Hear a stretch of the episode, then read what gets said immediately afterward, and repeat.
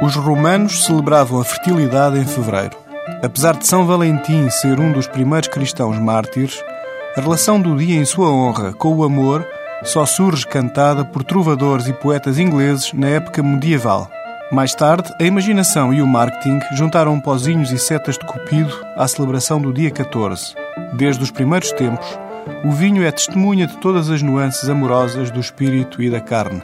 Provavelmente o ouvinte declarou o seu amor na presença de um vinho. Se calhar ainda se lembra da marca ou da região.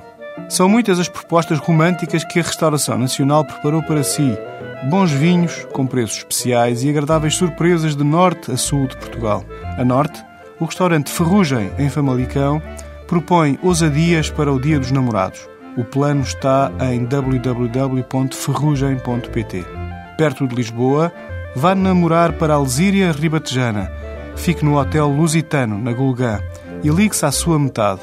A tentação revela-se em www.hotellusitano.com. A Sul, se a bolsa for tão ampla como a sua paixão, renda-se ao sabor do mar, da comida e dos vinhos na Vila Joia o paraíso está em www.vilajoia.de. Mas se preferir aninhar-se em casa, abra uma garrafa do tinto alentejano Vila Santa Cirá de 2007. Na opção com borbulhas, celebre o amor com o champanhe Paul Roger, bruto e não datado. Até para a semana com outros vinhos.